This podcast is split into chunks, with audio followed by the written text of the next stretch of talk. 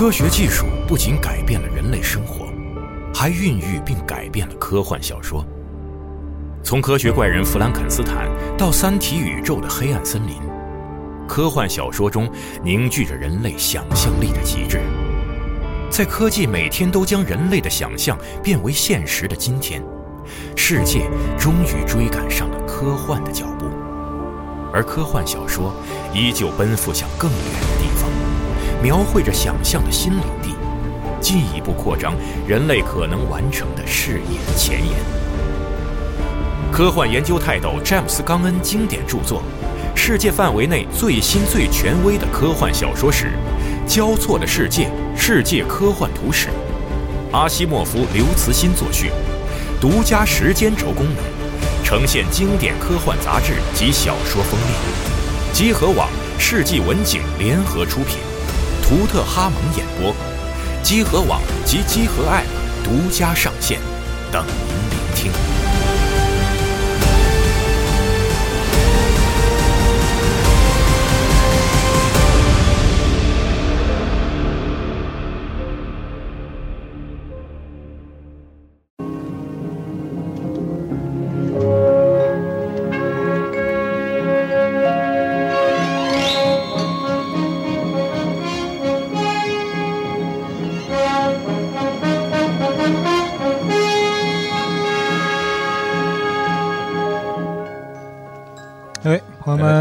大家好，欢迎收听本期这个加丢朋友节目。我是老白，我是西蒙。哎，难得的跟西欧又面对面坐一块儿了啊！不敢来啊，这个话题都过于的那内卷了，现在过于凶狠。对对对，但很多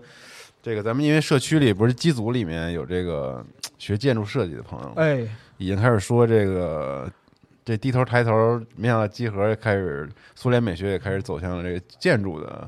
我我已经后悔，就是做那个建筑节目了，因为建筑实在是太卷了，懂的人太多。然后确实也引发了很多人发一些在剧组里面发了一些，就是补充内容吧。对，包括说是一些呃思考的文章啊，还有就是表达一些自己对这个就是现实里的游戏里的这些建筑的这样一些认识分享分享。对。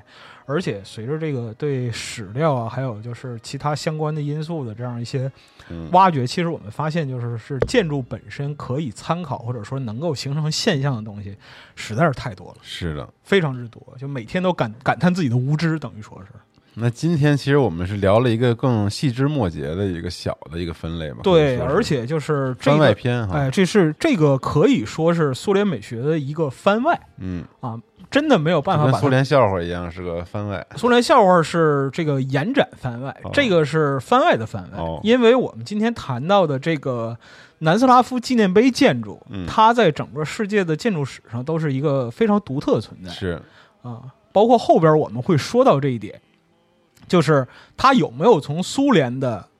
建筑艺术里边学习到什么？嗯，肯定是有的，但是南斯拉夫人是不认的。对。然后呢？随着南斯拉夫在九十年代的解体，这些建筑本身的命运也让人为之扼腕。嗯啊，很让人唏嘘的东西。对。那到了就是互联网时代之后呢，这些东西在就是网络上被重新发掘出来。我操，这是什么东西？长这样啊？地外文明？对啊，这样的一个感觉是，感觉是和你接受到的关于现代的、关于古典的都。不一样，它的逻辑构成是不一样，就是极其有独特的风格的一种格格不入，仿佛不来自地球的设计语言吧，是可以这么说吧。但其实呢，这是南斯拉夫自己非常独特的一个建筑语言。哦，它有一个专门的名字叫 Spomenik，嗯，就是这个词在这个，它就指代的是这些，就是纪念碑，它的意思 Spomenik 就是纪念碑的意思，对，就。而且，所有这些叫做 Spomenik 的，都是上个世纪六十年代到八十年代，在巴尔干半岛，为了纪念二战之中的大屠杀事件，嗯，和巴尔干人民反对纳粹、反抗纳粹、反抗法西斯的这样一些事件来建立的。所以，每一个纪念碑都有它自己的故事，是吧？对，就是你看整个建筑体系，它是一个独特存在；你看每个纪念碑，它也是一个独特存在。嗯。所以这里边就会产生很多被历史忽略，或者说是被现在的主流文化观点忽略的东西。那最早的时候，其实，在互联网上，就是两千年、两千零五年左右，那个时候有去这个黔南地区旅游的人，嗯包括去塞尔维亚、去克罗地亚，然后波黑嗯，这些地方去旅游，然后他们会贴一些游记。最早接触到这些纪念碑是那个时候，但是不知道这是什么。但是呢，后来发现是每隔几年啊，人们就把这些东西翻出来，又重新惊叹一遍。对，好像每次出现大家都会很惊讶哈。对对，嗯然后包括说现在这个就是自媒体啊，还有这个就是微博什么的兴起之后，嗯这些年基本上就这个节奏就变成每年嗯啊，每两年差不多。包括上次你们聊那个巨大建筑的那个巨构建筑巨构哎建筑的时候，其实就是因为微博上很多人有时候在讨论这些嘛，对其实也会把把这些东西拿出来当做一些案例吧，谈资去啊去聊一聊。可能是作为一个谈资，但是其实很少人了解他们背后的这样一些故事。正好就是西欧的有一位就是很著名的摄影师朋友，就杨潇老师 In Hugh，嗯，他网名 In Hugh，然后他是 in hill 吗？In 太 Hugh 太吧难太难发音了。嗯很很难念。，i n h i u 啊，哎，对，他在集合也有账号，然后是在机组里面不时发过一些他自己的摄影作品。对，然后杨潇老师自称是一位废墟摄影的重对度爱好者。就他从二零一二年开始的时候，是最先到了这个保加利亚的一个遗迹嗯，啊，之后一发不可收拾啊，九年之间一直在做这种就是遗迹的探访和摄影。嗯，就他现在真的是非常有名了，很厉害他在世界范围内都是在世界范围内非常有名名气啊。对嗯对，所以就是有鉴于此，其实我觉得这是个比较好的机会，把这个介绍一下。对，而正巧这位朋友马上要有一个展览活动，有一个摄影展览活对，所以我们在介绍那活动之前，我们先来了解一下。我们主干还是说这个 Spomenik 的溯源，对对对还有始终，还有它里边的一些故事。是的，啊然后呢，也请大家就有兴趣的话关注一下，就是杨潇老师和他的摄影作品。哎，但是呢，就是我们的只用语言来描述这些纪念碑，其实也很怪的啊，因为你说不清楚它到底是长什么样？长什么样。嗯，所以说，就是这一期呢，如果有条件的朋友可以下载集合 APP，对啊，看一下这个配合时间轴来。配合时间轴里的图片和文字说明嗯来看，一边看一边听这样一些内容。这样的话，你可能会对我们接下来讲述的故事或者说是历史段落嗯会有更深的理解。没错，哎那这里我们先举个例子，因为嗯光说它怪，也没有参照系。你说得有多怪呀、太怪了！再看一眼，怪到什么程度呢？这里边我们先贴一个就比较广为人知的一个纪念碑，就是中间一个大眼睛，哎两侧展开双翼的这样一个巨型建筑物。是的。哎，请看时间轴。请看时间轴，嗯它这个巨大和象征性会给很多初见的人们带来极大震撼，就是觉得这个不是地球文明弄出来的东西。啊，但是呢，它确确实实是一个纪念反法西斯战争的纪念碑。嗯，它全名叫莫斯拉维纳人民革命纪念碑，现在是位于克罗地亚的波德加里奇，是为了纪念二战期间反抗轴心国统治，并且遭到残酷的镇压和屠杀的英雄。嗯啊，四一年四月的时候，纳粹就入侵了当时的南斯拉夫王国，把它变成自己的领土。那么实际上是等于跟仆从国一起把南斯拉夫给瓜分了。是，嗯那么南斯拉夫各族人民，包括这个塞尔维亚人啊、犹太人啊、克罗地亚人、罗马人等等，联合起来。那么在四一年六月二十二号，很巧，就是这个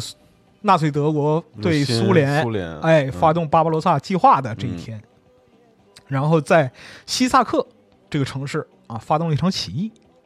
虽然这个起义是很快就被镇压了啊，但是反抗的火种从此就燎原了。嗯啊，那么后来几年，一直到四五年，从四一年四一年到四五年啊，整个巴尔干地区争取民族独立的运动如火如荼。开始了。哎，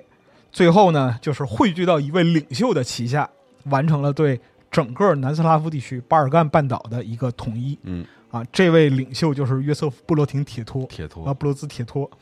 南斯拉夫我们小时候就是这个，是的，如雷贯耳的名字，如雷贯耳。那么是这个南斯拉夫社会主义联邦共和国的国父。嗯啊，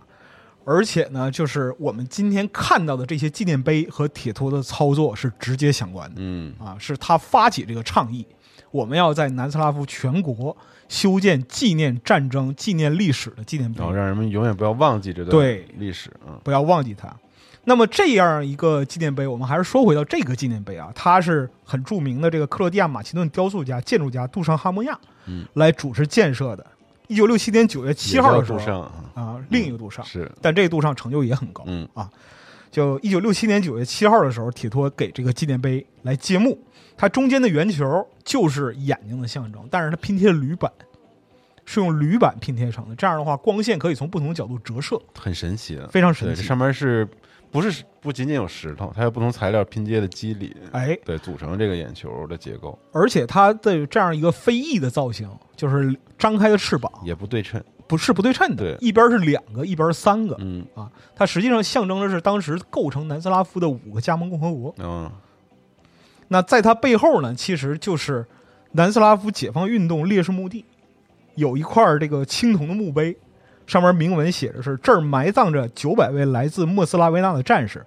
他们在一九四一到一九四五年的民族解放斗争中，为我们的自由和独立献出了宝贵的生命。”嗯所以就是所有的南斯拉夫纪念碑，实际上它的主旨和传承都是按照这条线来走，就是民族独立和民族解放，是这样一个概念。那我们所有的所有我们今天会提到的，都是按照这个核心主题来去哎做的，包括现在尚在尚存世的和就是已经毁掉毁找不到痕、嗯找不到痕迹的这些，就是我们今天被称作废墟的，实际上都是一个民族的历史。嗯嗯那么巴尔干本身，它其实就对历史稍有了解的朋友知道，巴尔干火药火药桶桶啊，这个玩意儿它可太厉害了，就是嗯凡是整个欧洲要打起来，这儿肯定得过一遍，就铁蹄肆虐没停过，从这个豪强势力之间反复的辗转啊，然后包括说欧洲啊、土耳其、俄国啊这些地方，只要闹起来，巴尔干都都在这儿啊，对，巴尔干肯定先倒霉，嗯。等于说从十四世纪开始就没停过。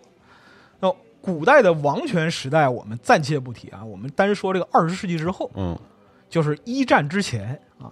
就这儿就不是说对历史略略有兴趣的朋友了，上过学的朋友都应该知道，嗯就是一战的历史，一战的历史，一战的爆发就是一九四一九一四年六月二十八号，那奥匈帝国的王储弗朗西斯·斐迪南在萨拉热窝遇刺了，那嗯刺杀他的是这个塞尔维亚民族主义者加弗里洛·普林西普。是啊这个事儿直接引爆了整个欧洲的战火。嗯那么，这位刺客他之后呢，其实是成为了巴尔干地区反抗奥匈帝国统治的象征。英雄，哎，他变成了一个就是精神标尺。嗯，那后后边一战，一九一四年、一九一八年打稀烂，我们知道就是这一直接把整个欧洲没有意义的战争重绘了嗯啊，结束所有战争的战争啊，最后发现毫无意义。是啊，然后之前那些老大帝国，这个奥斯曼土耳其啊、奥匈啊、沙俄，这都送走没了啊，直接送走了。嗯奥匈帝国解体之后呢，塞尔维亚民族运动史上非常著名的一位老国王黑乔治·卡拉乔尔杰·彼得洛维奇，他是近代创建塞尔维亚王国的这样一个领袖，他的后代叫彼得一世的彼得·卡拉乔杰维奇，嗯。带着这个塞尔维亚王国王的这个强宣称，把这个巴尔干半岛的一部分归于麾下，就是塞尔维亚、克罗地亚和斯洛文尼亚一个联合王国，这就是后来的南斯拉夫南斯拉夫王国的前身。嗯。这个时候，南斯拉夫王国这个定义，南斯拉夫这个定义才在巴尔干半岛在世界版图上浮出水面。嗯，对这个比就咱们其实称之前说南联盟和南斯拉夫什么的，那是好几个概念。那好几个概念，那是好几个概念。对，就彼得一世这位老先生，其实相对来说是比较开明的，算是当时一个比较典型的开明君主，在欧洲受过很好的教育。嗯然后呢，文学水平还很高，嗯学识渊博。他是翻译了非常多的这样一个就是国外典籍，把它翻译成塞尔维亚的本土语言，比如说像这个约翰斯图尔特密尔论自由啊、战争论这些东西，他都翻译过来了，就是竭力想让自己的民族跨入现代行列。是啊，把知识带进来，哎，虽然说是他是一个国王，名义上是这个国王嘛，但是他支持君主立宪制，就意思是用现代的这样一个管理框架来治理国家。那么他身后呢，就是他家族另一位亚历山大亲王继承他的王位，在这个任上才正式改名叫南斯拉夫王国。嗯啊所以说呢，就整个巴尔干巴尔干地区人民争取独立自主、希望自由和和平的愿望是从那时候开始的。嗯但是呢，当时成立联合王国的时候，大家想的不太一样，因为这个王国的治下各族塞尔维亚、克罗地亚、斯洛文尼亚，大家是各想各的，而且史上有血仇，彼此攻杀，这是几百年的仇恨，嗯还有夙愿积累下来的。但是彼得一世老先生非常开明，大家看在他面子上不好意思很闹。那么奥匈帝国崩溃之后，这一块儿的就是地缘政治的秩序实际上是天下大乱的状态。嗯巴尔干地区的人们呢，就本能觉得我们先组织起来少少遭点罪啊，不要就是说像别的地方那么闹。这个别的地方那么闹是哪儿呢？这就太多了啊！土耳其、亚美尼亚、法国、德国、波兰、乌克兰、波兰、捷克、希腊、土耳其嗯这些地方，就是凡是所有国境有接壤的地方，民族概念有划分的时候，我们说民族现代定义啊，想象共同体。那这个时候就是一战结束这个阶段，就是想象共同体这样一个概念发酵最厉害的时候，也是民族主义走向极端、发展越来越激烈的时候。这个时候，巴尔干反而稍微好一点，因为过去几百年大伙儿真打累了，而且付出了太大的代价。这个时候呢，德国又打败了，然后就是说法国严重的失血，就两强传统的欧洲两强，他也没没精力插手这一块儿嗯啊，土耳其碎了，对吧？所以说这个时候呢，巴尔干稍微平静了一些能，发展发展。发展发展。嗯但是呢，相安无事，过到四一年坏事儿了，嗯，二战开始了。哎，轴心国冲进来了。嗯那么你像就是三九年啊，瓜分了捷克嗯啊，这个时候呢，南斯拉夫王国就被纳粹德国、意大利、匈牙利和保加利亚给合伙肢解了。对就是这个王国不存在了，给拆碎了。那么，这是一系列纳粹蚕食欧洲的过程。那么我们知道，就是有了更多的前哨基地和资源来源，那么就是到四一年六月的时候，纳粹就向苏联发起进攻。那同时，我就像我们谈到这个纪念碑的历史这样，那么南斯拉夫人民也开始反抗了。就这是六百年了，朋友们，我们刚过几天好日子，又开始了哎，。又又又开始又闹上了，不行，必须反抗啊！所以说呢，这个就是南斯拉夫现代民族独立运动的开端，也是之后斯波维尼克在整个南斯拉夫被广泛建立的原因。其实特别简单，就是牢记历史，不忘战争，渴望和平。嗯也就是在这个时候呢，我们提到这个就是托，哎，巴尔干半岛天降伟人，嗯啊，约瑟夫·布罗兹铁托就登上历史舞台了。他其实呢是一个克罗地亚人，一八九二年出生在奥匈帝国克罗地亚北部的一个小村子。那么一战的时候，在奥匈帝国军队服役，后来加入了这个巴尔干早期的布尔什维克组织。有哎，老成员。嗯那么三七年的时候呢，他开始领导这个南斯拉夫共产党，当时的南共。那么到了四一年六月，轴心国瓜分南斯拉夫的时候，他就决心要组织南斯拉夫自己的武装力量，光复祖国。嗯啊战斗力非常强，说到做到，执行力也很棒。那么十二月就成立了南斯拉夫第一支有建制的正规反抗军，哦哎，叫第一无产阶级旅啊，没有枪没有炮，敌人跟我们造。名义上是正规军，实际上还是游击队，因为力量弱小嘛自己凑。后边我们看到，就是说，巴尔干半岛的人民反抗其实非常苦的，因为就是工业也缺乏，资源也缺乏，什么什么都缺。嗯那怎么办？只能靠自己。而且前期就是四一年到四二年，你想指望就是说其他地方，就比如说当时的就这个这个国际革命运动，那指望苏联给你提供点什么援助没有啊？苏联给推什么推成什么样了，嗯对吗？四一年冬天都打莫斯科那边去了，对，啊，四二年也是勉力的支持，之后才形成反攻。所以他们在这个就是四年的复国战争里边，其实没有得到太多的来自外国的援助。嗯这也是南斯拉夫之后在选择自己的国家政策和民族政策的时候的一个很重要的来源。哦老子靠自己，就很独立的。非常独立，嗯就是你们个个跟我大哥小弟称呼着，谁帮我了？没人帮我，老子是靠自己弄来的。嗯这个其实就也是巴尔干半岛民族性的一个体现。那么，南斯拉夫战场在二战之中形势极其的复杂。纳粹本身对于抵抗力量是采取非常凶残的绞杀政策啊，基本上抓住没有活路对啊。不完全统计是巴尔干半巴尔干半岛有据可查，死了七十万人。如果说加上失踪呢，还有其他的没法归类的，一百万人差不多。嗯就人口损失就到这个程度。那么后来的南斯拉夫在全盛时期，就是南斯拉夫社会主义联邦全盛时期，人口才两千万。哦，你想想看，就巨当大牺牲。，对，就当时王国末期的时候，可能人口还不到一千万，嗯但是就死了一百万，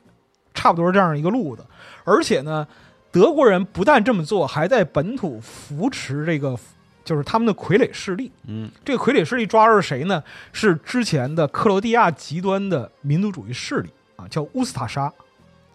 然后塞尔维亚那边也有极端的民族势力。他开始的时候，他们还是做出这个就是反抗纳粹的模样。但其实都是纳粹的。但其实本质来讲，后来发现哦，理念相同，我们就是要把非我族类、其心必异那帮人全干掉啊！这支切特切特尼克啊，本质上也是一样啊，也是往纳粹那个方向靠拢。嗯所以说，南斯拉夫人民和南共领导的这个反抗，其实是在夹缝里求生存，非常的辛苦。那么，整个纳粹在统治巴尔干期间，一共对他们发动了七次围剿，这七次都没能把他们干掉，坚持过呀。嗯那么一直坚持到这个四四年，那么整个欧洲战场的形势啊有变化了。这个时候呢，铁托也把自己的军队整理好了，嗯然后也有了一定的资源，然后开始反攻。反攻哎嗯，到四五年，把南斯拉夫哎把整整个全境给光复了。嗯那你看，就是我们中国人就耳熟能详、呃家喻户晓的很多电影，因为那当时的南斯拉夫对这段历史刻骨铭心，就怎么怎么纪念他都不够的。所以那时候小时候老去这个学校组织看南斯拉夫电影。哎，对，对啊，什么叫啊那个瓦尔特，像我们最开始放这个 瓦尔特保卫萨拉热窝啊，桥啊里边儿那个嗯小时候那旋律都能自己都老哼那个啊，对对对啊，黑名单上的人，类似这些就对非常非常帅，感觉对对非常著名的这些就是影视，其实都是那些历史记忆的就具体展现。那么到了四五年五月份的时候，这个南斯拉夫全境就解放了。那么到十一月制宪会议，塞尔维亚、克罗地亚几个民族代表跟政治代表一致决定说废除君主制，因为就是你你要说君主在那个过去抵抗运动里边起到什么作用也行，没什么用。没起什么用啊。嗯，算了，那我们怎么办呢？还是建立一个社会主义国家。嗯所以呢，在这儿就成立了统一的南斯拉夫国家，叫做南斯拉夫社会主义联邦共和国，由五个共和国组成。那这块儿呢，其实就是到这儿为止，到四五年为止，就整个巴尔干上溯六百年的动荡史，总算是画了总算是画上了一个逗号。哦因为我从我们今天来看的话，它啊动荡依旧还是很它依旧还是破碎对。但是呢，这一段历史就是二战的整个历史，给他的国家文化基因带来了特别大的影响。嗯第一个就是我们的历史非常久远，你要追溯塞尔维亚王国，那是往十三世纪、十四世纪去追溯的。你老说你们就是俄国人啊，什么这个那个基辅罗斯啊，莫斯科公国，我们不知道你差多少。我们文化是很独特的，你不要对我们指手画脚，没用啊。这是第一个。第二个，我们解放独立是自己打出来的，没人没人帮忙，没有借你的人，没有借你的枪，你们就是最后捎带手路过而已。是剩下主要事儿都是我们干的啊！不要想不要想太多，我们自己说了算。我们不会像就是其他的国家那样养你鼻息，啊没戏啊。第三，霸权主义和强权政治对于巴尔干地区人民的影响是非常深刻的，因为我们自古以来就是被反复的被霸权蹂躏，不管哪个国家崛起，肯定先伸过脚来上我们这儿踩一脚，这个事儿我们不能忍。任何外来政权要想染指这里，那我们没有好果子吃，你也别想有好果子吃，就非常倔。嗯，到了这样一个程度，所以说后来南斯拉夫这个社会主义联邦共和国，它在存续期间，它对于外来势力的干涉是极度敏感的，特别特别敏感。就只要有任何风吹草动，你滚出去，就这样一个状态。所以呢，就铁托本身，他也希望能够在巴尔干建立一个前所未有的强大国家，能够掌握自己的命运。嗯所以这个事儿其实直接导致了到四八年他跟苏联彻底决裂。嗯就是四四年到四五年这个抵抗战争还在打的时候呢，其实铁托和斯大林关系是很好的，后来就嗯，但是那是后来的事儿。包括说是前期呢，苏联在这个四五到四八年期间，还是给他输送了相当多的物资，然后建设的帮助，还有人才、嗯文艺、美学这些，其实都有，嗯，其实都是有的。所以说呢，就是你说这些纪念碑里边，它有没有受到这个苏联未来主义、构成主义的影响呢？听过我们前几期的对节目的朋友可能会听，想这个事儿嘛，我看着挺像的，但那个比这个要早很多呀，早很多，那是二十年代，先对呀，锋主义那是二十年代的时时候的事儿了。所以就这儿就要给一个基本的回答，就是是，但是不完全是。那么南斯拉夫人肯定说不是，就因为第一是一九三二年之后啊，苏联这个文艺政策、社会主义、现实主义文艺创作原则确立了之后，苏联的先锋艺术和先锋文化表征就逐渐从历史风潮里退去，嗯，慢慢的就它就消失了。到这个四十年代，这个我们之前的那个节目其实讲到这儿了，对。应该是马上就要讲后面的事之前大卫老师在这个电影创作里边捎到捎带手说过这个事儿，对对对。对，那么，虽然说一些构成主义的艺术逻辑还在使用，但是在明面上就已经完全不提这个事儿了。嗯。啊，就外在的形式，它逐渐转向了苏式新古典。我们现在有一个更笼统的名词叫斯大林主义。啊，斯大林主义，哎，就像莫斯科七姐妹那种华丽繁复的古典装饰。嗯，第二个呢是新古典主义，新古典主义嗯啊。第二个呢是斯大林率领了苏联打完卫国战争之后呢，他马上就面对落下的铁幕，这个就是四六年丘吉尔这个铁幕演说嘛。嗯冷战时代开始了，那么欧美和苏联其实是各自在欧洲划定势力范围的，军事、政治到经济、文化两大阵营逐渐形成，这是针锋相对的关系。对，但是这中间夹了一个变数，这就是南斯拉夫。他，你说他是那个西方呢，他是社会主义国家；你说他是东方，他跟苏联掰面儿。对，这个事儿太奇怪了。嗯，他们到底是为什么掰？铁托斯大林的关系最开始的时候相当可以，包括说那个在很多宣传里边，你可以看到他们共同出镜，嗯共同作为就是共产主义运动的领袖。但是呢，在战后的重建过程里边，铁托和斯大林产生了一个分歧。铁托是希望能够把巴尔干国家组建成一个泛联邦，不光是他版图里的南斯拉夫，还包括这个保加利亚、罗马尼亚、阿尔巴尼亚，还有希腊这些地方共同共同组成。哦，那么，希望巴尔干半岛的力量能够强大到进行民族自决，就全都含全都在里头，全都涵盖进来。嗯那么，但是铁托慢慢就发现了，这个苏联这边想的有点怪。第一个呢，他对于南斯拉夫的这个生产规划，基本上按照他是一个卫星国的这样一个目标来的，嗯嗯不太乐意给他们重工业援助。铁托说：“我们前前些年我又没有钢，又没有枪，这日子过得我不可能再重复之前的事儿，我们必须得有工业。”而苏联那边就是，你你们要工业干嘛呀？工业我们有的是哦啊，你们要什么产品我们给你不就完了吗？吗？你们最老老实实提供资源就完了。铁头一听不干了，说建设社会主义，工业是国家立足之本，工业和制造业是国家立足之本。你跟我说那什么，说点好兄弟，跟你要点工业你都不改，你不跟帝国主义一样吗？你说的啊，啊，说你跟帝国主义区别不太大呀，朋友。但是苏联这边也不太乐意，铁幕已经落下了，朋友，你格局要大。你看着了吗？整个就是西方势力要针对我们阵营开刀，懂吗？这回两边又谈谈不到一起了。尤其我们前面说这个南斯拉夫对于民族自觉的敏感性，他们对于就是干涉主权的事儿嗯，非常非常敏感，所以就是一看核心一切生产力都要把握在自己的哎人民身上，所有东西是我拿在手里，这东西才可靠的。靠别人都不可靠靠别人不可能，嗯万一哪天风水变了呢？是吧？他看着的就是苏联像这个罗马尼亚、保加利亚这些地方啊，做一些输出，心里边犯嘀咕。这个时候呢，苏联琢磨着，这个巴尔干地区呢，它是历史证明它是一个火药桶。虽然说这个就是雅尔塔会议之后有这铁幕演说呢，但是呢，南斯拉夫作为社会主义阵营的前沿，你要少做一点举动，多生产，少动作，这样的话可以避免刺激到西欧。如果这个时候就是铁幕落下之后，这几年里边再打一次世界大战的话，那东方阵营是撑不住的，嗯没有休养生息的空间了。嗯所以这个时候就琢磨着，哎呀，兄弟，你可得小心点儿，你不能让矛盾再激化了。你们有主权上的这样一个顾虑，难道周围的国家就没有吗？保加利亚、罗马尼亚这些，如果他看到巴尔干有一个特别强大的国家，他不害怕自己的国土被吞并吗？嗯是这么想的。所以说呢，就是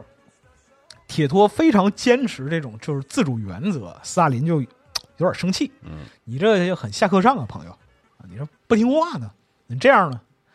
而且就是苏联打赢了这个卫国战争嘛，就自信到了一个空前的程度，就说句不好听的话，就是有点膨胀了。嗯那么，所以说苏联和南斯拉夫的分歧实际上是国家自治、民族发展路线的综合原因，大家各有各的考量，不能说谁错，只能说形势比人强。是啊所以说，就是最后到四八年五月，斯大林给铁托写了封信，这个事儿彻底闹歪了，说铁托你领导的南斯拉夫本质上是违背了马克思列宁主义。哎呦，这个帽子扣的可大。那你你开我你开除我马吉，这算怎么回事儿啊？嗯，这事儿你说了算吗？铁托不乐意了，那立刻就反弹极其剧烈，说你们这种就是随意扣帽子行为，这个东西是霸权，它不属于列宁的理念，它属于沙皇的理念。急了，急了啊！两边开始就是说互相说这个翻脸的话。萨林说：“你们南斯拉夫从开始革命斗争到现在啊，主要是靠这个苏联撑着。”铁头说：“放屁，这个是妈老子自己打出来的。”那萨林说：“你们也有工业五年计划，你们不可能实现。”铁头说：“那我做给你看。”啊，大家把这个话越说越绝，最后就导致到了八月，苏联把南共从这个很重要的国际共产主义组织——共产党和共产党国际情报局直接给开除了。嗯，就实际上是在这个就是整个东方阵营宣称南斯拉夫是个叛徒，说到这么严重的位置，那么这个事儿其实是对国际共产主义运动产生特别巨大的影响，然后对南斯拉夫这个国家经济和文化发展造成很深远影响。嗯，实际上就向下螺旋确定了。本来铁托就怀疑就是苏联那边，你说他们都把持这些东西，到时候他们不给我们怎么办？好，现在翻脸了，他们确实不给我们了，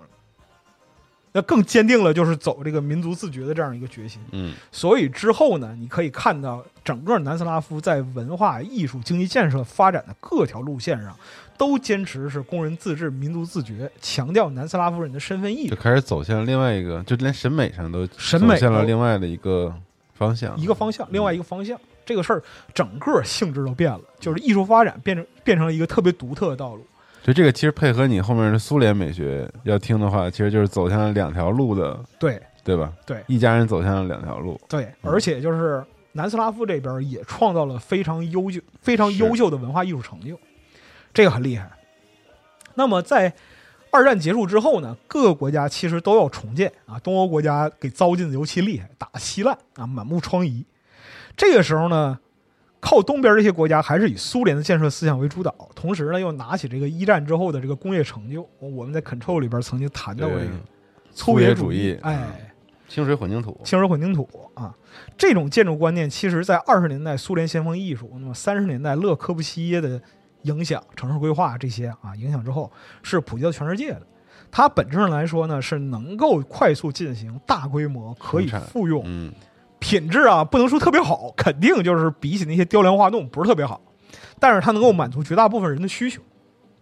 是这样一个劳动阶级的居住要求的一个建筑。那么，听过我们之前苏联美学节目的朋友啊，大概也能知道，这个构成主义里边对于不同结构之间关系的重视，是啊材料的质感。战后的这些建筑里边表现的非常淋漓尽致的，尤其是这个不加修饰的钢筋和混凝土的结合，对啊，非常粗粝，展现出很严肃、很强劲的一个肌理。也挺压迫的，对对，你一看很沉重，非常毛糙，不加修饰，但是看着力量感十足嗯，啊，这个都是当时的时代特征。另一方面，和今天不一样，就是今天我们处于这个互联网时代，但是在当时是重工业对于国家发展是绝对的指标。嗯，那么清水混凝土建筑象征着什么？钢和水泥的工业，哦，有钢有水泥的，表现，哎，这种证明你这个国家有工业，嗯，工业强劲，这个国家的实力就强劲，它在国际上就有竞争力。啊，换句话来讲的话，就是别人不敢动你。咱现在是这个玻璃越多，越透亮的建筑越厉害，建筑理念改变了。对对，啊那个时候就是越这个大的、肃穆的哎，这种建筑，这个时候呢，就是到了四五年之后，苏联的建筑艺术就走那一票就彻底走向新古典主义了，就是本质上夺走传统欧洲对于建筑艺术审美的话事权。啊，你不是古典吗？啊，你不是巴洛克吗？所以咱们在现在这个时间轴上看到这图，哎，就是所谓这个新古典主义啊，苏联新古典啊，就又又向这个之前的时代去靠拢。靠拢，哎，就是我们之前在第九期胡金马斯里边介绍过这个老艺术家，嗯嗯就是新古典这一块儿啊，在苏联得到了长足的发展。嗯啊，包括说之后就闻名遐迩的莫斯科七姐妹啊，古典主义大楼，我们这边贴一些图，大家可以看看这种。但你看这个还挺挺有意思的啊，是的就是历史和战争和这个对这个的改变如此的迅猛和巨大。哎，你想未来主义当时构成主义多么的这个多么迅猛！啊，是多么这个前卫啊！是啊，嗯还是那句话，形势比人强。嗯那那一波过去了，在苏联建筑这块儿就新古典、查宾科什么的、嗯这块儿来了，但是在南斯拉夫，他就往另一条方向走了，他产生了一种这个我就不这样一个逆反心理。就苏联主张什么，那我们绝对不能跟他一样，要不然的话，到时候说啊，你这个玩意儿都是抄的，我们根本就没用过你的东西，到时候你再指责我一下，这个事儿我受不了。所以说呢，南斯拉夫这边就探索自己的风格，他们奉行一个就是独立的主义，叫铁托主义，是他们自己的这样一个指导思想，搞自己的五年计划，选择自己的这个经济工业的道路。后来呢，到了五三年啊，斯大林去世了，事儿变了，啊，这个穗总啊，赫鲁晓夫上台，想要就是 想到了这个啊想要这个名字就特别的是啊，就很具代表性嘛。是就到了五五年的时候，其实苏联和南斯拉夫的关系是有所缓解的，因为大家觉得这个兄弟逆于强啊，这个事儿就说着也不好听，然后这个两两边儿这个经贸，哎，经贸关系不正常，这个事儿也不太对。那怎么办呢？还有的聊，大家都互相松口嘛。你退一步，我退一步。我不说你是叛徒，说叛徒那个人没了。那那个我这边也不说你是霸权啊。大家想想看能不能发展。结果五六年的时候，穗东他整出一个二十大秘密报告啊，推翻斯大林个人崇拜。这个事儿等于说是把东方阵营的意识形态根基给动摇了。嗯，结果就变成了东欧天下大乱啊！匈牙利开始就是人心惶惶，布达佩斯闹起来了。结果苏联人解决这个阵营的问题，这个方法非常简单粗暴，搞出这个流血事件来了。这属于说是解决不了问题，就把提出问题的人给解决了。南斯拉夫这边一看，我的妈！你说你不是霸权，这还是霸权啊，朋友！这都直接冲进人家个那个首都里去了，你要干嘛呀？更生气了。于是乎，这两边这个经济文化就越走越远。也是在这个时候，铁托开始在国内主张大规模的修建 Spomenik。哦，就这时候开始，对，就是说，原来我认为你靠不住，后来呢，你变了一副脸色啊，结果发现还是结果发现你他妈还还是靠不住啊，就这个这个状态。他之后呢，还同期发起了一个遍及全球的运动，叫不结盟运动，这个很有名儿。他是跟这个当时的印度总理尼赫鲁、埃及总统纳赛尔三个强人，我们今天老说强人政治对，其实这就是当时三个有领导力的强人。这个我们好像历史课上也有过这个，对对，他是鼓励这个世界的小国奉行独立自主的原则，嗯，不挑边站，不站队，不跟苏联或者美国的任何一边结盟，不做傀儡，不做爪牙。这个运动影响非常深远。嗯，但是它的基础原则其实是中国人提出来的，是周总理提的。周总理五三年去印度的时候，跟尼赫鲁谈内容，嗯谈就是双边的关系，讲了这个原则，就是和平共处五项原则：互相尊重主权和领土完整，互不侵犯，互不干涉内政，平等互利，和平共处。这五条也是咱们现在外交政策依靠的这个内容。那么到六零年，铁托提出建设纪念碑这个时候，他其实威望是如日中天的。嗯，影响力非常大，而且他素养很高。他在领导南斯拉夫期间，始终把这个国家的文化和精神文明建设弄得特好，放在很重要的位置，就是我们要像重视工业一样重视文学，就是钢铁和诗歌都是社会主义建设必要的东西。好，所以说呢，他在位的时候，对于文学、哲学、美术、建筑这些艺术方面的推动是非常非常显著的。嗯而且他的遗产一直留到今天。你比如说，现在斯洛文尼亚学术网红啊，斯拉沃热奇泽克啊，这都靠南斯拉夫遗产混到今天，是一样的。而且呢，就是他在文化方面秉持着非常包容开放的原则。那个时候，东西方阵营之间的对垒，基础观点是互相否定的。那比如说说西方啊，他推这个现代主义、波普艺术，对，苏联人一看这什么玩意儿啊，糜烂、腐败、堕落。苏联这边推这个现实主义艺术，看着了吗？啊，西方那边评价老土，那讲这讲这点玩意儿一点都不现代啊，没有发展意识，大家互相喷。但是呢，有一个地方这两种都能接受，哦，这就是南斯拉夫，都两边都能，两边都能。南斯拉夫允许北约和华约阵营的文化艺术成果自由流通，哦，他把这个东西方的艺术优势结合起来了，起了一个名儿叫社会主义现代主义。两个主义合在一块儿，两个主义合一块儿，嗯就是说社会主义、现实主义，社会主义只有现实主义吗？不对呀、社会主义应该允许浪漫想象。嗯，那现代主义的表现里边有没有能震慑人心的东西？有没有它艺术感染力？那肯定是有的。那怎么办？我们接受它。艺术没有什么立场，不要硬分阵营。现代主义同样能为社会建设服务啊！不要搞得苦大仇深。嗯你看你们苏联六零年之后搞那套就是盒子建筑，叫赫鲁晓夫楼、嗯，筒子楼这套玩意儿，其实是什么预制预制件建筑、轻混结构，这个这个这不还是现代现代主义建筑吗？但你们就非得把这东西绕开，有劲吗？很没意思。嗯，那包括说像那个西方啊，你们那个讲点讲点古典，现在竭力回避古典，这个东西，难道说我们就不能用了吗？一样能用。嗯，所以说拿来就用。反而变得很包容了啊。哎，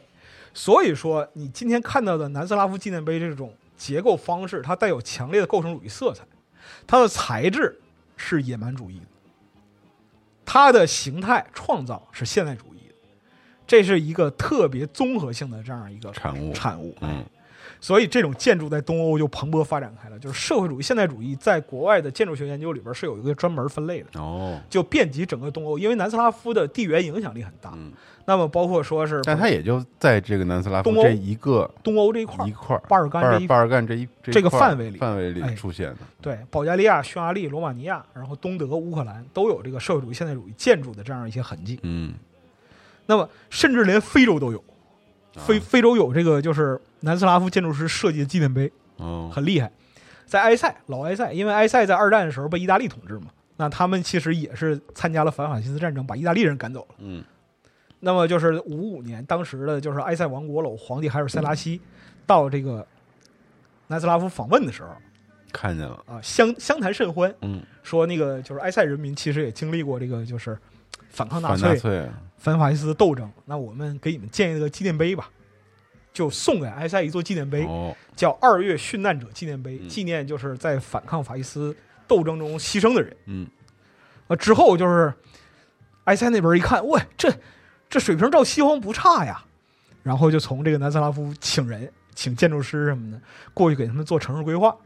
那么设计现代建筑，包括就是邮政部大楼啊，什么国家博物馆什么的，嗯，这个都是都是南斯拉夫夫人设计的啊哎，，这个事儿特别有意思。所以呢，用现代学者的评论观点来说呢，就是南斯拉夫建筑是社会主义者将现代主义技巧与他们对社会主义的认识相结合，打破了共产主义与资本主义、参与共事与持不同政见、社会主义现实主义与西方现代主义之间的分界，反正抹除了这个政治他把这种和观点，政治上的这样一些旗舰给抹除了。你因为你造出只建筑了这个形式，对，因为你造出建筑来，你最终是为人民服务的，你要为人服务，为这个社会服务。那你为什么要拘泥于它形式呢？你怎么告诉我说这个形式它就是反动呢？到了六零年的时候，铁托发起这个纪念碑修建计划，它的目的就是想要抹除南斯拉夫巴尔干半岛上各民族之间流血、争斗、屠杀、仇恨的历史，把所有人的目标引向一致去，就是建立一个强大的国家。那我们把这些就是民族之间的血仇斗争嗯都忘掉。嗯也不是说忘掉、放下，那是那个时代的事儿。我们这个时代应该考虑别的。但是呢，他们在纪念碑的主旨里边又其实继承了塔特林关于第三国际塔的理念，哦，因为塔特林主张说是什么呢？纪念碑应当是社会主义国家的自由创造，应当与艺术与历史紧密相连，而不是仅仅关于某些英雄史观里边的人物。哦，你只立个人，就像马雅可夫斯基说的，这个嗯。纪念碑，俄国所有纪念碑都长胡子，嗯，嗯，他都是人。人啊，就他具体的人，对，嗯。就他允许你去想象，但是呢，这种想象又不是空对空的，仅仅依托幻想创造出来的建筑是没有基础的。整个南斯拉夫在全盛时期也有差不多两千多座 Spomenik，这么多，对因为每个地方都发生过惨案，嗯每个地方都有反抗的声音，所以他的所有纪念碑都是以真实的事件、牺牲和反抗作为背景来存在的。那我们这儿稍微举几个例子啊，可以看一下他们这个历史事件的记录，还有艺术表达之间的关系啊。这儿其实很需要听众看一下时间轴的配图，对的，哎，因为单纯靠这个听觉来描述是不完整的嗯，啊。我们脑子里出现不了画面，因为这个太难形容，太难形容了，非常难形容。而且杨潇老师拍完之后又是另外一个样子，没错，他是真的是创作了，太于废墟的一个传，基于废墟的这样一个，创作，而且他真的特别有耐心，那晚上都要待很长时间在那儿拍因为长长曝光的对，因为你看到他的很多影像记录里边，非常他用光非常讲究，对而且就是对于长曝光的把握非常之好。太厉害了，对拍完之后是另一幅形象艺术品，对，嗯，所以说我们这儿有很多图片要请，就是大家一边听一边看，对啊，这样的，那听完节目之后，我也请杨潇老师来咱们的机组里面，每天那太好了，发点作品，啊感恩我希望希望每天都能看到，是嗯，我们先说，就是首先我们看到的是一个充满未来感的纪念碑。那么它其实是一个高二十米的单体建筑，就好像一棵树的根基一样。这个来源其实就是南斯拉夫反抗斗争的起源，就是一九四一年面对轴心国入侵开始反抗。这座纪念碑叫西萨克人民解放游击队纪念碑，位于今天这个克罗地亚境内。嗯那么四一年六月二十二号啊，得到了这个就是纳粹德国入侵苏联的巴巴罗萨行动开始之后的这样一个消息。当时的十个南共党员在西萨克附近的老林子里边找了一棵大树，开会，他们就在这树底下开会，决议我们怎么办。最后得出结论说要跟他们干，要跟纳粹法西斯进行武装的殊死斗争。所以这十个人就是整个南斯拉夫第一支反抗游击队。当时是由南斯拉夫历史上很著名的传奇指挥官啊弗拉多·亚尼西卡波，这个人就是文学成就也很高。就是在南斯拉夫有一个特点是什么呢？凡是会打仗的，就是艺术成就都很高，哦，很厉害，非常厉害。后边我们会头也很厉害，后边我们会看到，就是说有一些设计师他都是经历过打、哦整个二战打满全场。所以你说这第一支游击队就十个人，对，嗯，当时很清晰，就是别人看你这就以卵击石，你又没有人，又没有枪，又没有资源，你怎么办？但是这些人信念是非常坚定的，他们就去城市和乡村里边发动进步青年，哦，发动了差不多七八十人陆续加入这个游击队。嗯，那这时候我们小前面小部队就出小部队出出现了。这个时候，我们前面提到这个，就纳粹的傀儡啊，克罗地亚极端民族主义乌斯塔沙嗯嗯就过来围剿他们，试图把这个起义扼杀在萌芽状态。但是呢，卡波带着游击队骨干就突破了包围圈，跑到森林里去了，哦，藏起来了。之后也是因为一次一次围剿，他们奠定了自己就是这种很特殊的游击打法。嗯啊，我熟悉我的故土，我在这儿利用一切能利用的东西跟纳粹作战。那之后呢，这批人跟反抗军逐渐合流，最终形成了南斯拉夫的解放力量，嗯啊是这个历史。到了七十年代的时候呢，就南斯拉夫寻找这个斗争旧址，找来找去啊，最后找到了哦，当时就是在这儿起这是个事的，萌芽，这是萌芽，就请这个萨格勒布大学美术学院教授泽米尔·雅恩斯啊来设计这个东西。萨萨格勒布大学美术学院是一个什么概念呢？它在南斯拉夫相当于就是咱们的中央美术学院，嗯。相当于俄罗斯的这个列宾美术学院，嗯。这是头牌一等一的这样一个级别。尤其你考虑到它任何方向都独都走独立自主的路子啊，这个学院建设它非常重视。哦，而且萨格拉萨格勒布大学呢，它也是原来的南斯拉夫现在克罗地亚最大的综合类高等教育学校啊，属于是南斯拉夫清华，就这个级别。泽梅尔雅恩斯呢，他是这个学院的雕塑系教授，享受终身教职，艺术成就特别高。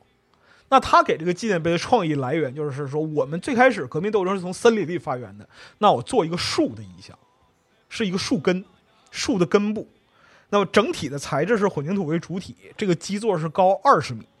托起天空，嗯像这个参天大树的根基一样。那么这个纪念碑是在八一年六月二十二号揭幕啊，象征这个纪念这个南斯拉夫解放运动四十周年。啊。然后呢，就是在这儿大家可以看一下这个音乐老师，这个杨晓老师这个摄影，这个森林里边纪念碑的光影里边不但巍峨，而且具备相当的科幻感。嗯就这种材质体现，仿佛是天外来客的作品啊，这种感觉。那这是一个纪念武装斗争的纪念碑。那么在二战纳粹入侵期间呢，巴尔干人们遭受的折磨和苦难是一点儿也不比其他地方人少。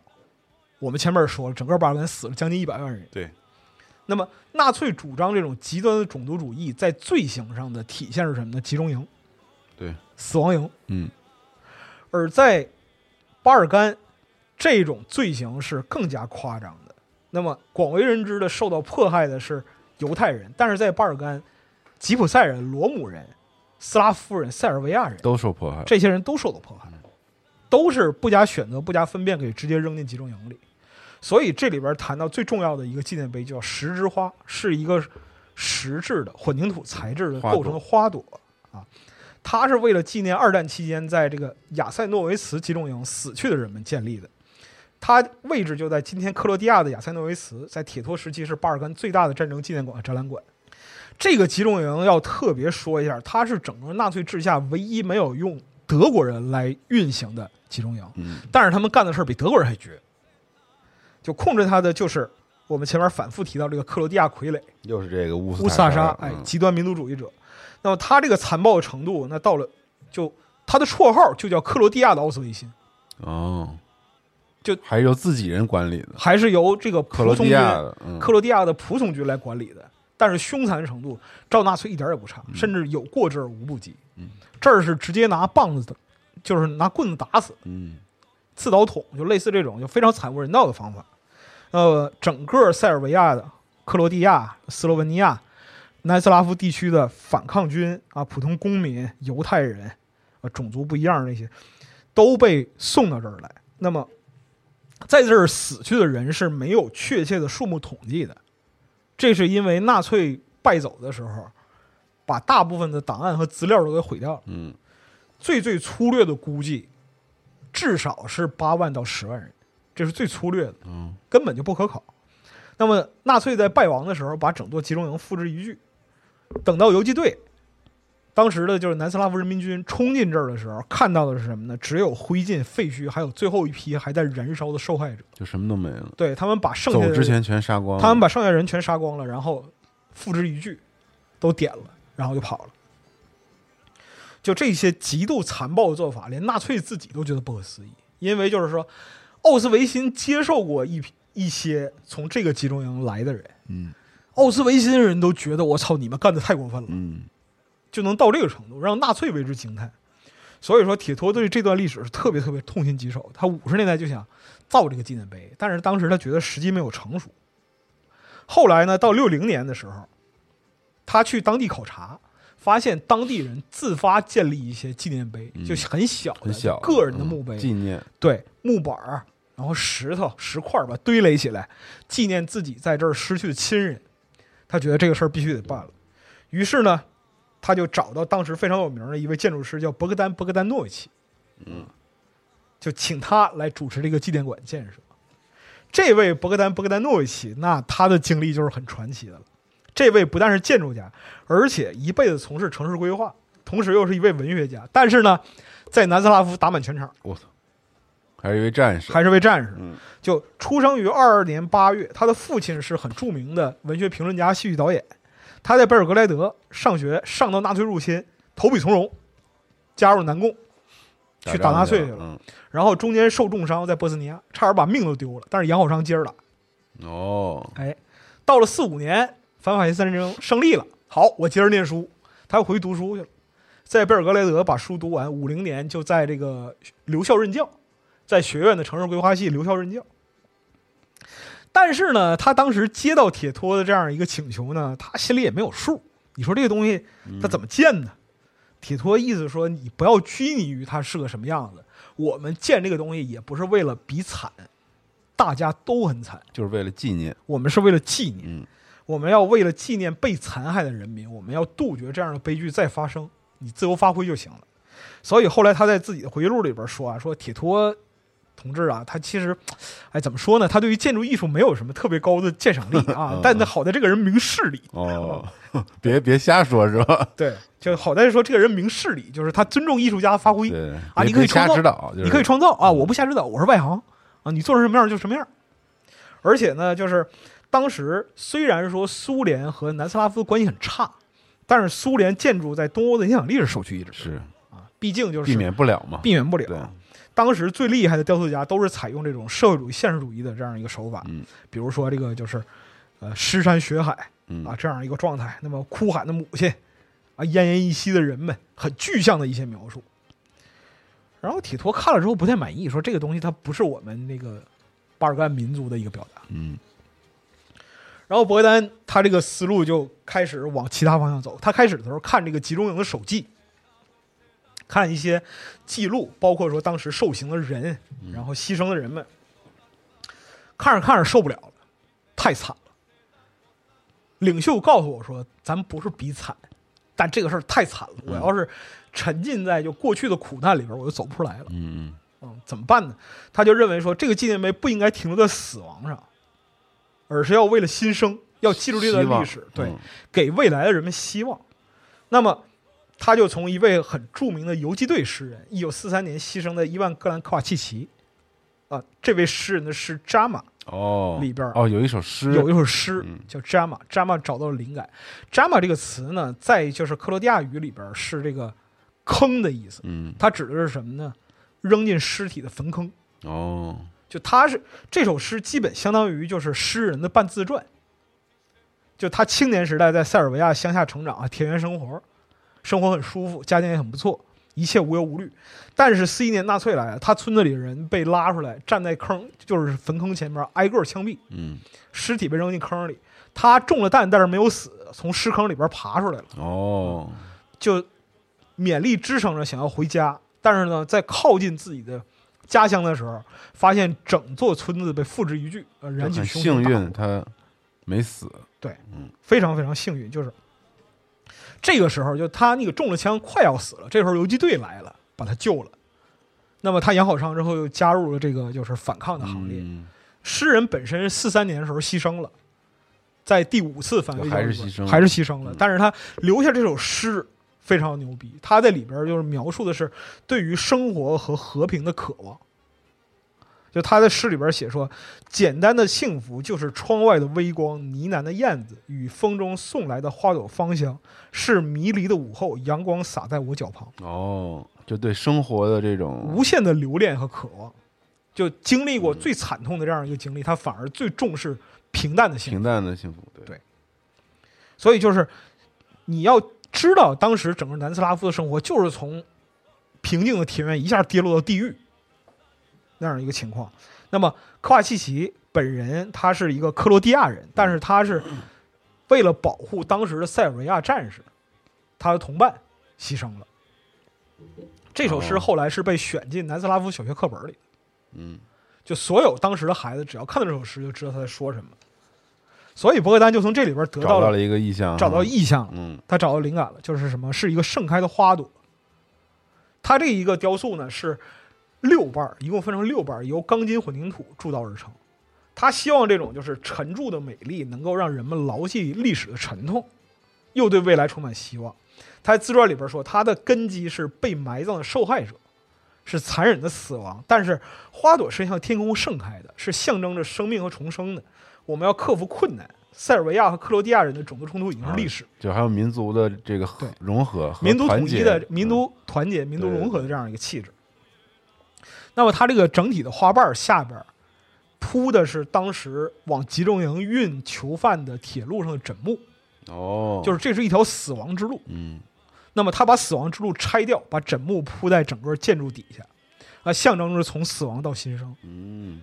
就牛逼，这个纪念碑在当时的南斯拉夫是非常非常轰动的，因为造它时间非常长，从六零年到六六年，造了很长时间，一共六年。那么伯格丹本身还希望能够把这块拓成整个欧洲最大的这样一个战争纪念馆，嗯他要挖就是一个特别大的地下室。后来人们算了算，这个工期还有这个成本实在是太高了，整不了。就留下了这么一个就没有办法说那个就劝他说那个我们纪念馆可以搞，但我们能不能搞地下建筑？嗯不是搞地上建筑，地下建筑你要挖洞，你要掏土，那个成本实在是太高了，把艺术家也劝住了。就饶是如此，六六年七月的时候，就纪念碑揭幕，造成了一个就是南斯拉夫历史上特别著名的事件。就说就是这个这事儿，就是建成这事儿，建成这个事儿，就是南斯拉夫历史上非常重要的一个事件。嗯那博格丹当天是去参加这个开幕式，他是设计师嘛，嗯他要参加揭幕，他到了现场就吓坏了，因为发现现场聚集了几万人，就整个等待着这个就是纪念碑揭幕的嗯有几万人，队伍排出一公里多长，然后呢，所有这些人都身着黑衣，因为他们都是在集中营里边有人，就是有亲人死在这个集中营里的。然后宣布揭幕之后，现场所有人都崩溃了，就人们就像浪潮一样哭喊着向这个纪念碑奔跑，嗯然后就想过去就抱住这个纪念碑，就好像抱住自己已经死去的亲人那样。然后很多人就当场就控制不住，就就就什么样都有，给伯格丹给设计师吓吓坏了。了，设计师说：“我这我设计这个纪念碑不是为了让你们站在上面，这个要塌了怎么办呢？这不更惨吗？我要上法庭的。”但是呢，钢筋混凝土很对得起他。但也表达了人们对于这个纪念碑的这个感情吧，我是对，对，但就是这个纪念碑其实就成为了整个巴尔干地区纪念二战、纪念反纳粹斗争的一个杰作。嗯那么落成之后，其实就变成了一个观光和历史教育的核心。但是呢，在后来南斯拉夫解体的时候，它也有非常非常惨痛的遭遇，这个我们可以放到后边说。嗯除了我们前面介绍的这几座之外，还有这个纪念南斯拉夫人民自发反抗统治的纪念碑，而且这个纪念碑非常的现代，它强调的是巴尔干人民追求独立的意愿。这些设计师呢，到后期玩的就越来越花了，它就变成像有点像第三国际塔那样一个状态了，就是它不但是纪念碑，它还要是功能性建筑，它里边什么都得有。你这些图里这叫什么呀？哎这个叫做彼得罗瓦格拉纪念碑。就感觉很现代了。哎，嗯它的全名其实叫科尔敦巴尼哈人民起义纪念碑，但是呢，它它是钢筋之类的会露出来的那哎种非常残破的感觉，因为这是被破坏之后的、破坏了。破坏之后的状态。那它当时建起来的时候，实际上里边规划是有五层楼，哦，很大。这个建筑是有五层楼的，钢筋混凝土的主体结构，外边覆盖着大量的不锈钢抛光板，里边包括什么呢？博物馆、游客中心、图书馆，还有一个能容纳二百五十人、能放电影的礼堂，嗯甚至还有一个咖啡厅。就这个这个东西落成的目的是为了让这个地区的人们能够把这变成一个聚会中心、社区活动中心、服务中心，就大家都能在这儿享受生活，是这样一个目的。来可以休闲，哎，呃，待着。对那这个它的由来是什么呢？四一年七月的时候，这个彼得罗瓦格拉这个地带附近的农民被乌斯塔沙洗劫，啊，被纳粹驱赶。最后呢，有两千多名农民在游击队骨干的带领下呢，到了一座山顶，叫玛丽彼得罗瓦茨山顶。在这儿呢，他们建立了一个临时宿营地啊，收留就是同样被驱赶出来的农民。在之后几个月里边，有差不多一万多人到了这儿，粗略统计是一万五千人。但是呢，到四二年四月，纳粹发现了这个地方，那么乌斯塔沙就向这儿发动猛攻。又是乌斯塔莎。对呀、本地仆从军嘛，嗯靠他们维持。但是山上没有像样的武器，最像样的能够批量装备的东西是什么呢？是农民翻晒干草那个草叉。嗯。但是山上的就是壮年人们，为了保护身后的妇孺，就几百个农民拿着干草叉向这些就是纳粹仆从军发动冲锋，嗯，就是明知是赴死，但是非常毅然的就是。对，就与他们斗争，结果就这几百人是无一幸存，但是呢，身后的人们利用就是宝贵的时间，转移了相当大的一部分。嗯那是最后呢，山上遗落下的其他人，要么被乌斯塔沙处决，要不然就被他们转移到我们之前说的这个亚塞诺维茨集中营。其实最后是难逃一死，因为亚塞诺维茨没有人活着出来。那整个科尔顿地区在战前的人口大概是九万人，在整个二战期间死了差不多三万人，三分之一。嗯所以这个对于这个地区的纪念意义是非常非常重大的。那么，设计师沃尔金巴契奇他在这个就是地区委员会的评选里边反复的比稿啊，这个比稿经历非常复杂，比了好几轮。这是个比稿的项目。这是个比稿项目，比了好几轮，最后他入选了。他这个有一个特别牛逼的创意是什么呢？就是光明战胜黑暗。为什么他要用大量的不锈钢板作为这个外墙的装饰呢？哦，那是不锈钢板。对哦，抛光不锈钢板反光度非常高，就反光。反光，嗯而且这个建筑它是建在山顶的，高三十七米。嗯，就它开始建的时候，人们没觉得就是说你这个东西怎么样，建完之后一看不得了，它的目的是在落日的时候反射阳光，你离离远了看就是山顶上一座灯塔，你可以看一下时间轴，很哎震撼啊。对嗯，它象征的就是光明，耀眼。对，象征的光明战胜黑暗，象征的是人民的力量是不朽的灯塔。这建筑师自己说说的，他说的说建纪念碑是对空间的纯粹诗意征服。我操，非常具备这种艺术性，说人要与纪念碑建立新的关系，继往开来。那包括说这个萨格勒布美术学院的著名建筑师贝尔斯拉夫斯贝提克啊，也帮助他建造这个纪念碑，同时还计划修建其他群落，但是呢，这个计划始终没有得到执行。在之后南斯拉夫解体的时候，这个纪念碑也遭遇了很大的不幸。就成为了废墟。成为了废墟。嗯所以说，我们在这儿呢，其实只是非常简单的介绍了几个在南斯拉夫斯波面尼克这个建筑群里边最著名的几个，就你在只要是谈到怪建筑或者说是有特色的建筑，只要是和斯波面尼克相关的，你就会看到它们。实际上还有非常非常多建筑，限于节目时长的关系是放不进里边来的。那么你从我们举的这几个例子里边可以看出，它的意图和设计品格都非常高尚，而且是一种很清晰、很直观的流派，它审美和人文素养是非常高的。对，但是这里边就要说到一个转折，就是但是嗯，又回到历史了。回到历史了，就是南斯拉夫社会主义联邦共和国这个国家的命运非常的悲惨，这个我们都知道，就是甚至我们中国人提到这个就会本能的想起来九九年对，上个世纪末，那么五月八号，美国人轰炸这个中国驻南联盟大使馆这个事件，我们牺牲了三位烈士，那他其实就是时代动荡的缩影。对，因为东方阵营彻底崩溃嘛，那么在整个欧洲没人说了算了。是，这个事儿就要从八零年铁托去世说起。铁托是享受八十八岁，一九八零年五月四号去世。他一生的功绩呢，是以强大的手腕统合了巴尔干半岛，同时要保持着这个独立自主的立国路线，就在大国势力之间游走，游刃有余。铁托主义本身支撑着南斯拉夫不依附于冷战的美苏任何一方，而且他成功的把本身打造成了一个交流窗口，经贸发展非常的显著。我们前面说了，文化艺术产品交流，那么轻工呢、重工呢、钢铁呢、资源呢这些都有非常密切的经贸往来，而且就是到了一九七六年的时候，南斯拉夫的生活比苏联本土都要好，生活水平非常之高。嗯，怎么反映呢？七六年的时候，哎，三分之一的家庭有自己的汽车，哦，是吗？那当然了。所以铁托这不光是会打仗，也治国也很厉害。治国很厉害，嗯经济非常厉害。那么每两个家庭拥有一台电视，一个冰箱，这是七六年，七六年，我操，七六年，我操！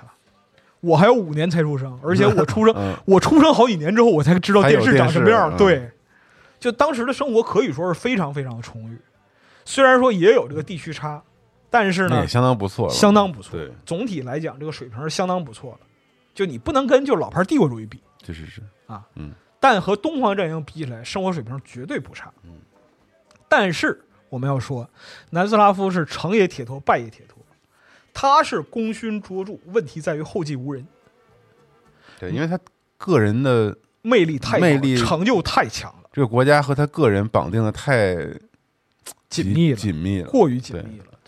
包括说铁托主义，有人能真正继承铁托主义吗？就历史很明确给了一个答案，就是没有，没有人在他之后，没有人能够弥合各个民族之间的裂痕。就南斯拉夫内部的矛盾就慢慢的开始浮现出来了，包括说啊，这个区别对待呀，我们这个就是民族所在的区域，为什么不给我们一些资源？为什么不给我们倾向？这事儿就开开始变得不妙了。那九一年苏联正式解体之后，立刻就变得恶化，因为什么呢？你毕竟是一个社会主义联邦共和国，苏联本身作为最大的社会主义国家，它崩溃了。嗯，那么整个南斯拉夫从塞尔维亚、克罗地亚到斯洛文尼亚、马其顿各个行政区就开始自行其事，嗯，信仰不存在了。那过去亚塞诺维茨纪念馆上有一个巨大的横幅：“巴尔干兄弟民族亲如手足”，这个标语完了，完了，没有了，它没有意义了。信仰崩塌之后，所有人都不得不使用走向极端的民族主义来统合自己的领域，又分裂了，这就开始闹分裂了。嗯，而且从另一方面来说，欧洲和美国的角度来看，获得冷战胜利之后，他们在全球势力范围里边不会允许一个有自主能力的强大的巴尔干国家存在，就只有把这儿砸碎，嗯，变成单独的弱小的越碎越好，听命于自己的力量，越弱越好，越碎越好，那之后才能不断的获利。所以呢，就是随着这个形势的恶化，铁托穷尽心力毕生建立的这个巴尔干民族独立自主的意识也就消亡。嗯啊，其实就非常悲剧，和这个就是埃及纳赛尔强人纳赛尔去世之后面临的境况都都一样。强人政治到最后都是这个结果啊，哎，一九九二年的时候，南斯拉夫就分裂了嗯五个国家：斯洛文尼亚、马其顿、克罗地亚、波黑、塞尔维亚和黑山。对，啊，之后塞尔维亚和黑山在塞塞黑，塞黑在二零零六年又再次分裂。嗯那么与之相伴的是整个东欧在九一年之后基本上就丧失自主能力了，它就变成欧洲廉价劳动力和资源的来源地了。嗯就过去所有的东西，所有价值，你别说是文化艺术了，任何方面的价值都不在这个评价体系之内，没有价值。嗯，那么这些纪念碑本身，它作为一种文化艺术的成就，也就无人问津，甚至被遗忘和捣毁。嗯嗯就南斯拉夫解体之后，极端民族主义带来的劫难是比二战时期更加残酷的。就各民族之间以民族为名义的争夺和残杀是层出不穷的。那包括说我们之前谈到的，就是整个巴尔干人民共同受苦的象征，这个十枝花，亚森诺维茨集中营的这个纪念碑，嗯就在他这儿就开战，这儿就是战场，大家争夺这样一个区域。这里边有一个贴图，你可以看到，在地平线上啊，远处是这个十字花纪念碑，但是硝烟四起，嗯啊，前景是一个拿着枪的军人，这就是当时整个南斯拉夫混乱、动荡、分裂的这样一个表现。那一共遍及全国有差不多两千多座的纪念碑呢，在这个长达十数年的战火里边，很多都毁坏了。那我们说这个杨潇老师是一位废废墟摄影师师，因为那儿就这些纪念碑现在确实都是废墟，嗯对而且就如果不是废墟的话，它也不会就是那么容易的到它附近去，嗯很难，非常难。我们上面提到的就是这个，就是抛不锈钢抛光板那个科尔顿纪念碑，那就毁坏的非常彻底。你可以看到里边的很多结构都暴露出来，对对对，对钢筋结构、框架结构全都暴露出来了。九二年之后就没有人维护了，然后里边很多设备啊，然后外墙的钢板拿走了，都被拆走了，那么主体结构都被破坏了，就是对建筑有形体的破坏是一方面，另一方面是意识形态的毁坏。这个东西救不了，因为意识形态崩溃了，人们对于历史的状态也改变了，甚至说是会为了眼前的利益和纷争否认历史的存在。这个里边特别典型的就是十枝花的遭遇。九二年克罗地亚独立之后呢，整个地区就陷入了动荡。那么塞尔维亚和克罗地亚又打起来了，要争这块地区。遭罪的是什么呢？人民还有博物馆，博物馆里边存放的大批纳粹时期的历史文献哦，这都毁了，都毁了，嗯焚毁和丢失，包括说很多馆藏都不知去向，那么房子也炸平了。嗯，九五年的时候，克罗地亚收回了亚塞诺维茨地区，但是克罗地亚官方是不想承认这些历史的，因为乌斯塔沙是哦因为乌斯塔沙是克罗地亚的，对，乌斯塔沙是极端克罗地亚民族主义。嗯那么现在的克罗地亚立国靠的是强调什么？我们是单一民族国家，克罗地亚人，因此他们要打这个民族主义的招牌。但是呢，他们又不想接这些污点，怎么办呢？黑不提白不提，我装这事儿不存在。嗯，那石之花怎么办呢？所以当时的官方就想尽办法去消解和掩盖这些事儿，先修改历史，就欲亡其国，先亡其史。他把就是之前的历史考证和挖掘这种，反正文献资料都烧了，我说啥是啥。那就是说，集中营死那么多人吗？没有死那么多人，也最多最多也就死了三四万人，没那么夸张。这是一步一步来，但是老百姓不干了。老百姓说，当年六六年开馆的时候，这儿是什么样？你他妈知道吗？当时在这儿哭的人，当时在这个巴尔干哭墙哭的人还没死绝呢。嗯你这就开始给我们塑造历史记忆了，这不能答应，不能睁眼说瞎话。那后来克罗地亚政府就觉得说，我这个掩盖不了的话，我把这个建筑拆了吧。嗯，他就想，甚至是想把这个纪念碑彻底抹掉、拆毁。那太太太太过分了，对，同时把之前收集起来的这个集中营受害者遗骨都掩埋了。嗯，那老百姓一听都要疯。这个里边就是我们的亲人就在这儿，你这属于挫骨扬灰啊，朋友。你这是干嘛？跟我们有什么深仇大恨？嗯。另一方面来说呢，就欧洲的犹太人社团也是强烈反对。嗯犹太人社团有钱，就他们要记住这段历史，那他们就给那个当时克罗地亚政府保啊，就保这个东西，说我们不能这么做，我们是大屠杀最大受害者，你把这玩意儿扬了，我们怎么办？什么意思？也就是因为这样，十枝花才能相对完好的保存到今天。哦，但是它有很多艺术品都丢失了，比如说它原来有这个青铜铸造的这样一个群像，嗯金属制品这些东西在战争里边全都遗失了。嗯，到二零一六年的时候，十字花经过修整之后重新开放，每年四月二十二号都会在这儿有一个罹难者的悼念仪式啊。但是呢，南斯拉夫是永远不存在的，是这个国家毁灭了。嗯嗯，那伟大的时代其实也不一去不复返了。所以在这样的景象之下，就是大量的纪念碑被抛弃。那么在苦难生活的重压之下，是没人还记得过去为了巴尔干民族解放和独立流血牺牲的人的。而且在今天的欧洲媒体里边，你也看不到这些东西，否则被人完全遗忘了。就是被人遗忘和抛弃了。嗯对，就是这样。那么这些东西被重新发掘出来，是在就是到了二十一世纪两千年之后，很多旅行家到东欧去旅行，发现了这些，那在田野之中，在在山林之中，因为 s p o m e n i k 建立的原则就是这个事儿在哪儿发生的，我就在哪儿建纪念碑建在哪儿。嗯对，然后这些旅行家就不考虑交通什么的他不，，其实就是很多时候是先建纪念碑，然后再搞交通、水电什么的。那当时这些旅行家非常诧异，就是这个地方前不着村后不着店的，怎么会有就是这种建筑呢？很奇特。就当时的政府是因为什么原因要建这个纪念碑？嗯，他去考证这些东西。那经过就是民间的考证和发掘，那么就二零一一年的时候，最早有一本有一位旅行家叫这个乔纳森·西门内兹，他发布了就是南斯拉夫纪念碑的摄影合集，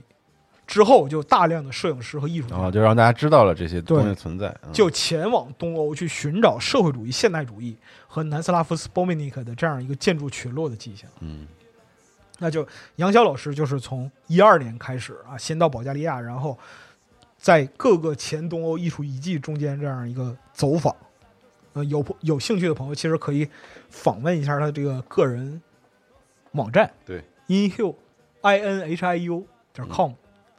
这个网站的名字叫《废墟里的幻境》。对他去过四十多个国家去拍摄这个对，各种不同的纪念碑，而且就是他摄影其实也不限于斯波米尼克，它不限于这个，对，包括苏联等等很多地方它都有拍摄过，都有留影。主要是废墟的摄影，主要是废墟，对对对。但是我就我们做这么一期节目呢，是想说，这个纪念碑它是一个令人唏嘘、又让人深思的故事，是因为我们眼见着它从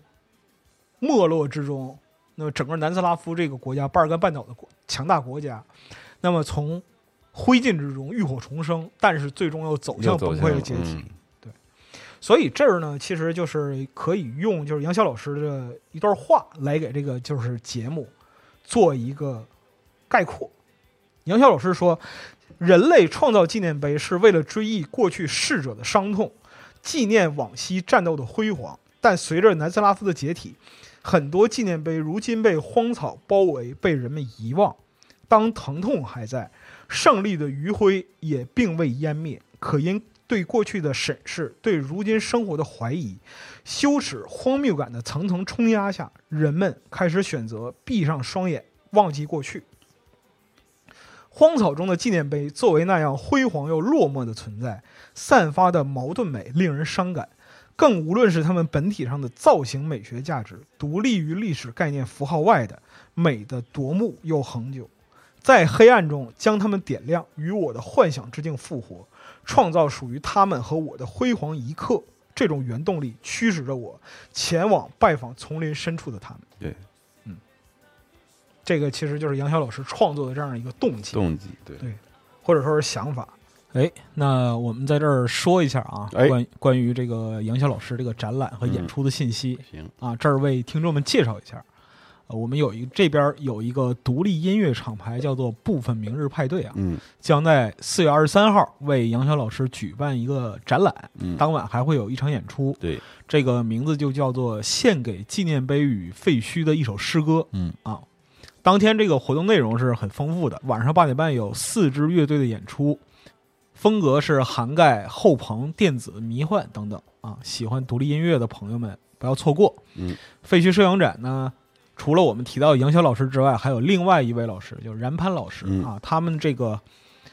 走过的地方非常多，是的，啊，除了这期节目里边提到巴尔干纪念碑，还有前苏联的废墟啊、美国废墟等等、啊，会有大量的这个作品展出，哎，总之都是人类文明遗迹。哎啊，演出和展览的地点是在三里屯北区的零二四小白楼啊，这个地方很好找，我们也会把展览与演出信息的地址放在时间轴和电台文本里边，对对对给各位作为参考。有兴趣的朋友也可以关注一下部分明日派对的微信公众号。对，哎四月二十三日啊，四月二十三号，嗯然后杨潇老师这个展览会持续到五月七号。是哎，好嘞，嗯这期间也会让杨潇老师多来发发这个鸡脖啊，哎，好好，，讲讲每一个纪念碑的故事。哎，嗯好事儿，因为就是我们对于这些了解，只是就非常。非常非常粗浅，我们也没有到过现场，也没有感受过那种就是人与建筑、人与纪念碑之间那种就是跨越时空的情感沟通和共鸣。对对对啊，我们只是把历史的内容梳理一下，就告诉我们的听众，那么这些纪念碑背后有怎样的故事，它是怎么来的，它是什么样艺术风格，哎，也就到此为止了。对啊，说白了，在专业人面前来说，都是图一乐的东西。是，但是历史本身其实不是图一乐的东西，嗯就希望就这个世界总会有一些严肃的、值得我们认真对待的内容。嗯，就它无论经过时间的陶冶，到了什么时候，它都仍然是艺术，它都仍然是艺术作品。我们之前那个节目也录过《艺术已死》，对吧？啊、讲过这样一些东西，其实观点的争鸣嘛，对吧？对嗯，所以就是在这期节目的最后，我要还要引用一位就是东欧的革命战士啊，捷克的共产党员，我们小时候学过的尤利乌斯·福契克啊，他在他的临终的最后的作品《绞刑架下的报告》里边一段话，叫做说：“我们为欢乐而生，我们为欢乐而战斗，我们也为欢乐而死。因此，永远不能让悲哀同我们的名字联系在一起。人们，我们是爱你们的，你们要警惕啊！”哎，这期节目就到这儿了，到这儿了，嗯。哎，完事儿。这个番外是就比较简短啊，但是就是限于个人水平啊，也希望就是对于这种艺术风格有了解的朋友，能在讨论区啊就提出自己的，观点看法。很。有意思的故事。哎，嗯。行，感谢老白，哎，哎，也感谢西游百忙之中啊，谢谢被被我拽来录这个节目啊，因为很长时间没给你录了啊，心里有点不落忍。没有，嗯哎，行，没事儿，就这样四十二回来就不麻烦您了啊。是，行，那我们这期就咱们在展览上见吧，哎展览上见啊，我们先到这儿，下次再见。拜拜。